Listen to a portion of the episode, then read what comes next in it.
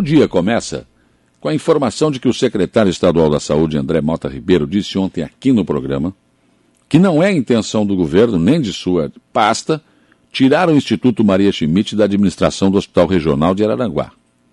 Ele disse que existem divergências em relação ao que o Estado entende que precisa pagar ao IMAS e o que o IMAS afirma ter para receber. Assim, o secretário justificou as auditorias para que haja comprovação de quem está certo, do que tem mesmo que pagar ou não, afinal é dinheiro público. Né? O secretário admitiu que o governo deve sim repasse de recursos em relação às UTIs, mas que depende do cruzamento de informações que serão extraídas de auditoria para fazer o pagamento. O secretário negou qualquer problema político ou pessoal com a direção do Instituto Maria Schmidt, ressaltando que como secretário, tem a obrigação de zelar pelo dinheiro público e a sua aplicação correta.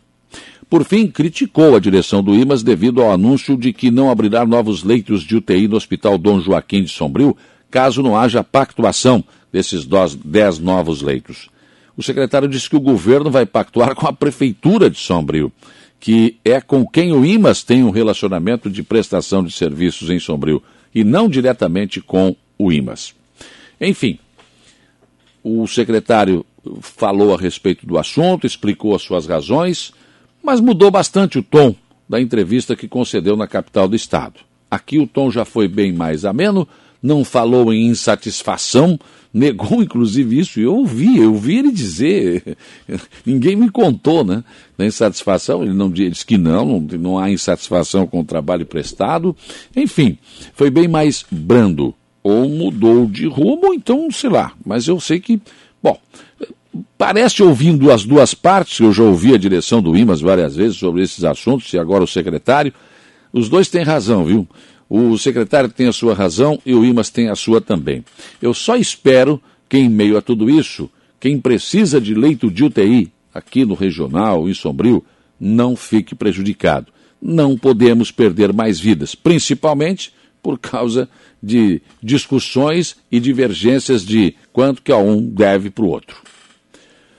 Dados de ontem da Secretaria Estadual da Saúde apontam para 1.086.728 casos confirmados de infecção pelo novo coronavírus, mas nós temos 1.051.074 que estão recuperados e mais ainda 18.180 que estão em acompanhamento. O, desde o início da pandemia, infelizmente, 17 mil 474 mortes foram causadas pela doença respiratória. Esses números colocam a taxa de letalidade em 1,61%. Em relação ao boletim anterior, houve mais 28 óbitos, né? E, e ainda uma alta de 2.389 na quantidade de casos confirmados. Já a estimativa de recuperados cresceu, isso é um bom número, 2.312. Esses dados resultam num aumento de 48 no número de casos ativos. Então precisa, precisamos ainda continuar eh, tendo cuidado. Em relação aos leitos de UTI, a taxa de ocupação continua caindo. Dos 1.528 leitos UTI existentes pelo Sistema Único de Saúde no, no Estado, 1.321 estão ocupados, sendo 792 por pacientes com confirmação ou suspeita de Covid-19. A taxa de ocupação é 86,5%.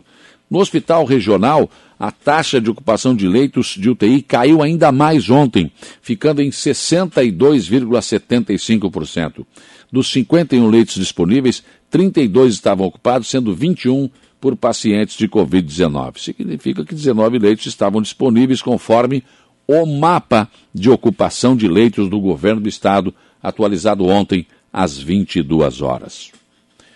Secretaria de Estado da Infraestrutura e Mobilidade informa que a Serra do Rio do Rastro vai ficar fechada ininterruptamente até às 18 horas de amanhã, sábado. O trecho está interditado desde terça-feira para a remoção de pedras soltas que colocavam em risco a segurança. Condições de tempo desfavoráveis, com chuvas ou ventos fortes, não permitirão que o serviço programado, eh, não permitiram, perdão, que o tempo, que o, o serviço programado fosse concluído no tempo previsto, por isso vai demorar um pouco mais. Prefeito do Balneário Rui do Silva, Evandro Scaini, disse ontem que providenciou um caminhão-pipa para abastecer as caixas d'água da população da Praia do Melão.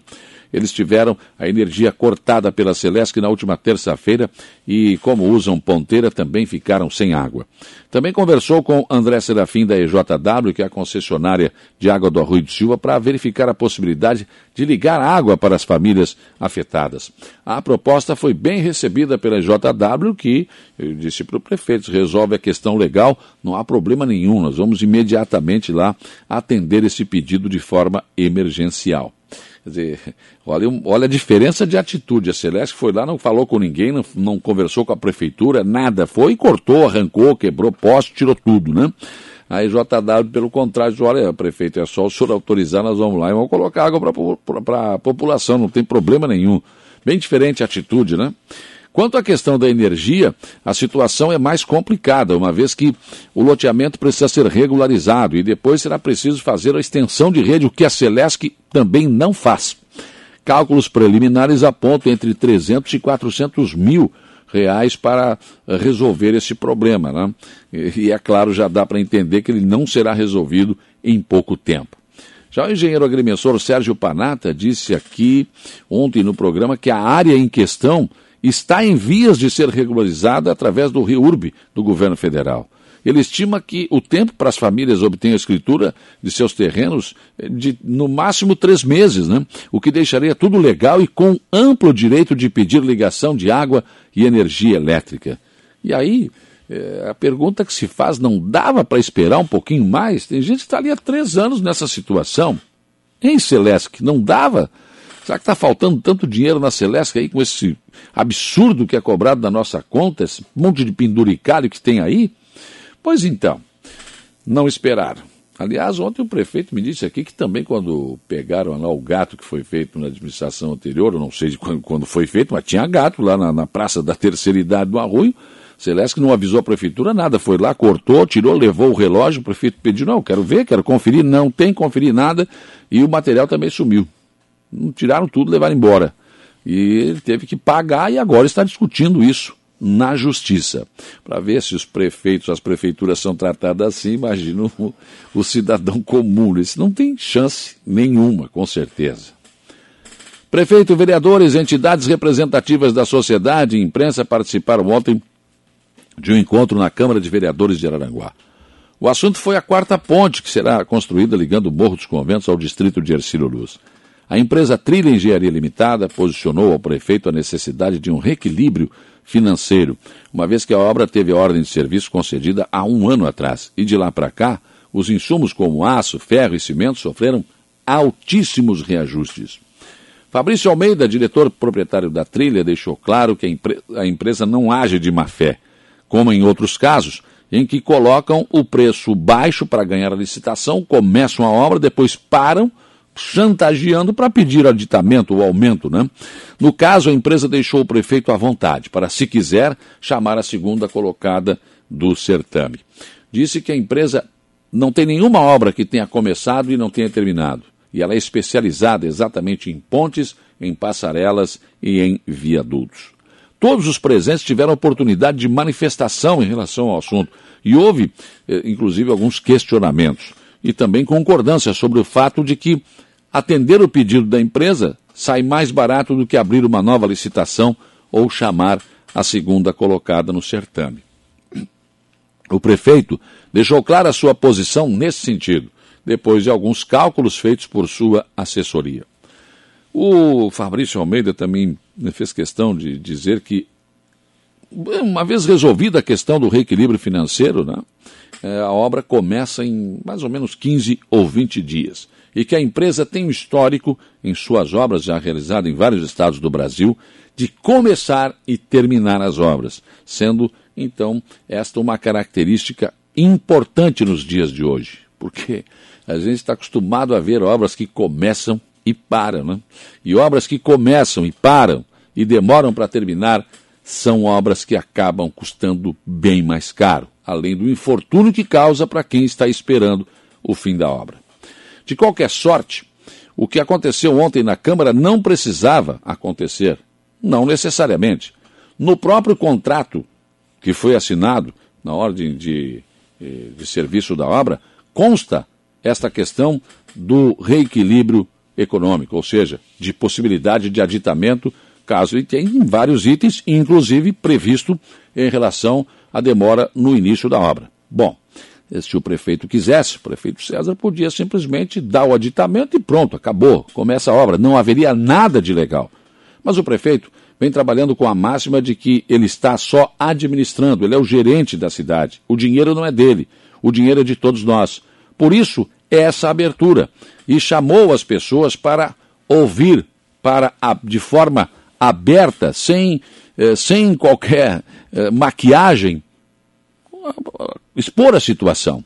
Ele não precisava fazer isso, mas acho que é bem indicado fazer isso. Aliás, é a cobrança que sempre se fez de todas as administrações. Aliás, ele quer avançar mais, quer fazer um conselho eh, consultivo em que várias ações que ele pretende implementar na cidade serão discutidas nesse conselho consultivo. As pessoas vão poder opinar. Nada mais justo, porque, ora, o dinheiro é meu, é seu, é nosso, nós estamos aqui, nós compramos no comércio, nós pagamos impostos todos os dias. Por que não sermos ouvidos?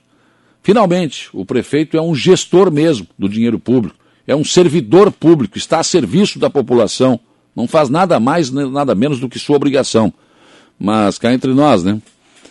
Nem sempre foi assim, né? Geralmente as coisas eram decididas entre quatro, cinco, quatro paredes, entre poucas pessoas com pouco acesso. Tinha que mudar. Vamos ver se continua dessa forma. Pensem nisso, enquanto lhes desejo um bom dia.